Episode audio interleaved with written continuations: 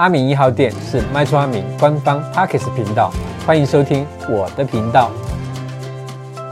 今天的主题呢是没有身心障碍就不能买无障碍车位吗？我相信很多首购族买房最怕遇到一堆没听过的名词，一下专有，一下又共有，又是法定车位，又是奖励车位，还没有弄得清楚就要签约了，钱付出去才发现问题一大堆啊！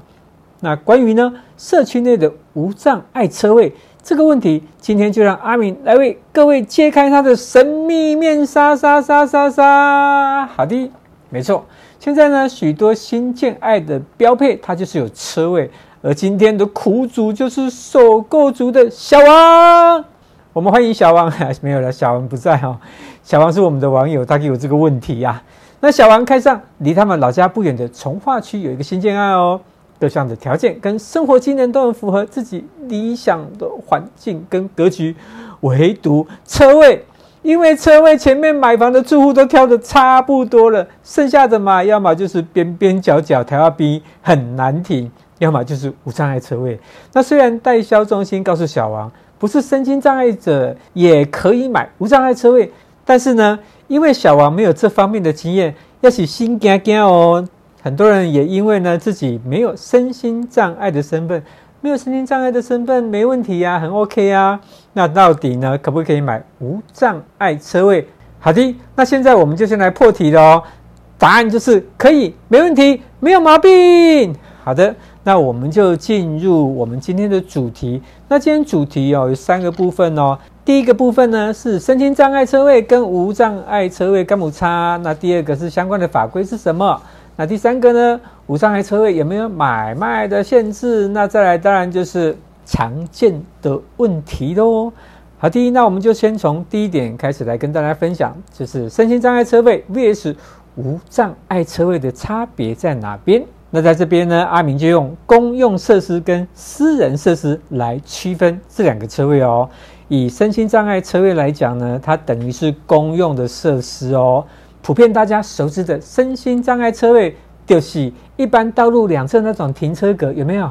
有一个那个轮椅的那个那个图形啊，哈，或者呢是公有停车场里面的才是身心障碍车位哦。那想要停身心障碍车位，第一个你必须领有身障的证明，第二个你必须把身障证明的停车识别证放在你的挡风玻璃的前面哦。供相关的人员查证。你如果缺少这个证明的话，你就会被依照违规停车开罚处分哦。好的，那接下来我们讲的是无障碍车位。无障碍车位就等于是私人设施啊，在社区大楼内的不叫残障车位，它叫做无障碍车位。那无障碍的车位，它的核心的概念是让儿童、孕妇、老人、身心障碍者及暂时性受伤的朋友可以方便使用哦。它没有仅限身心障碍者专用，安利大家有了解吧？哈，就是身心障碍车位呢，是必须是有身心障碍的人才能停。那无障碍车位呢，它是没有仅限哦，它是方便让儿童、孕妇、老人、身心障碍者哈可以停方便的部分哈。安利大家有了解不？哈，好的。接下来呢，我们讲到就是相关法规的部分啊。讲到这个法规哦，其实阿明也搞了很久哦，也是把它理解了很多哦。那关于无障碍车位它的设立条件跟使用办法，阿明说明一下哈。那依据呢《建筑技术规则》第一六七之六条，建筑物呢设有停车空间者，这无障碍的车位数量要达到一定的比例哦，也就是五十个停车位以下不能少于一个无障碍车位，五十一到。一百个停车位的话，就要两个以上的无障碍停车位，以此类推。简单的说，就是每有五十个停车位，就要有一个是无障碍的停车位哦。安内打给我要盖号。好的，那接下来呢，我们要讲无障碍车位的买卖限制。我想这个就是很多民众都很关心的事情啊。我买了之后会不会有问题？我以后要卖，诶，出代志哦。免惊。那么，关于停车位的买卖呢，首要的关键，我们就要确认它的产权的问题哦。因为一般来说，我们的停车位会依照产权的登记状态，分成法定停车位、增设停车位跟奖励停车位三种。那以目前我们社区大楼规划的无障碍车位呢，大多属于法定停车位，也就是呢，建商按照法规依照建筑停车位比例所设立的车位哦，就是依法设立的车位啦。OK，而法定车位在产权登记上会被归类为公共设施哦，它是以共有的部分去登记在房屋的权状上面，它是。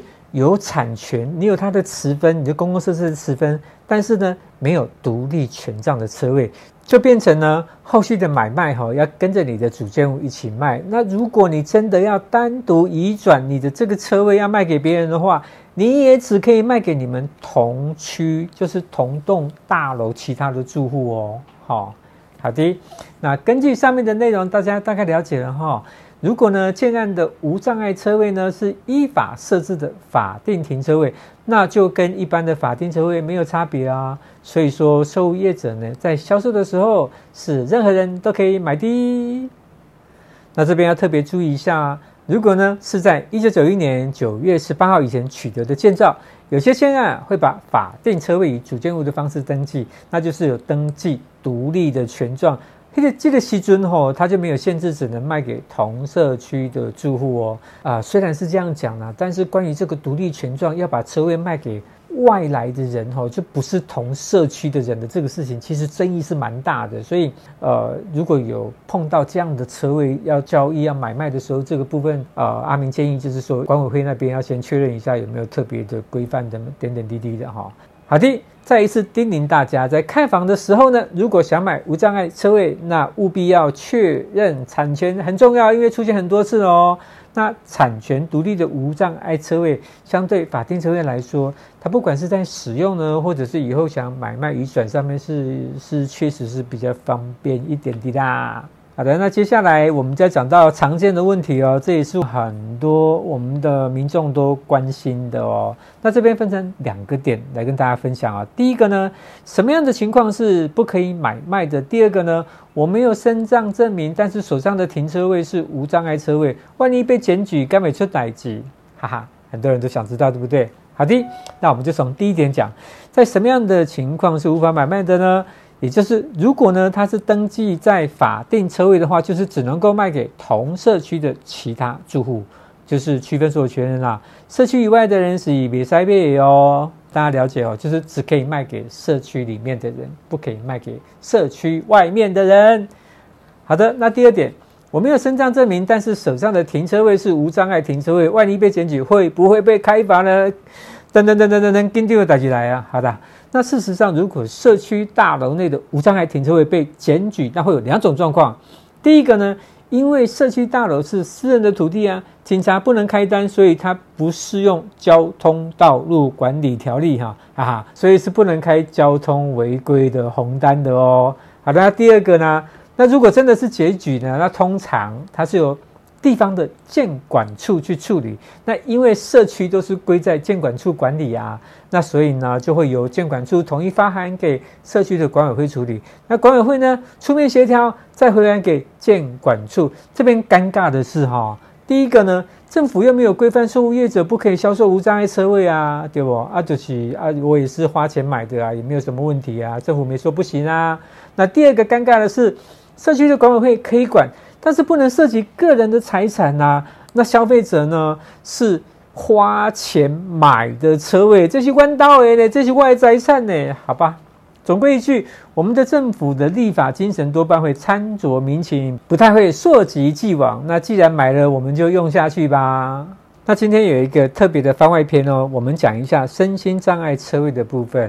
那根据呢《身心障碍者专用停车位设置管理办法》的第九条，使用身心障碍者的专用停车位者，你必须呢是挂有专用的牌照的车辆，还有啊，你要将专用的停车位识别证呢。置放于汽车前的挡风玻璃的明显处哦，这样子吼，相关的检查人员他才能够看得到啊。你如果把它藏在你的抽屉里面或者你的行李箱里面，那谁知道啊？他不就要打电话叫你来拿给他看，是劳民伤财嘛。所以就是要把它放在明显的地方，而且这边有个很重要的哈，就是千万千万不要耍小聪明。有很多朋友啊，他会去跟他的有身障的朋友借证明来用。那同样，这个部分在管理办法第十三条有提到哦，专用的停车位识别证不可以不可以转借他人使用啊。假如被抓到，确定违规借用属实的话，你不仅你原来的专用停车证会被注销，而且你三年内也不可以再申请核发哦。所以说，社会的资源还是留给需要的人，做个好公民才是大拇指的表现。好的，关于没有身心障碍不能买无障碍车位的这个单元分享到这边。如果你喜欢我们的频道内容，记得按赞、订阅、分享、开启小铃铛。阿明 I O U，我们下回见。喜欢我的频道，请分享给更多人知道；不喜欢我的频道，请让我知道。阿明一号店，我们下回见。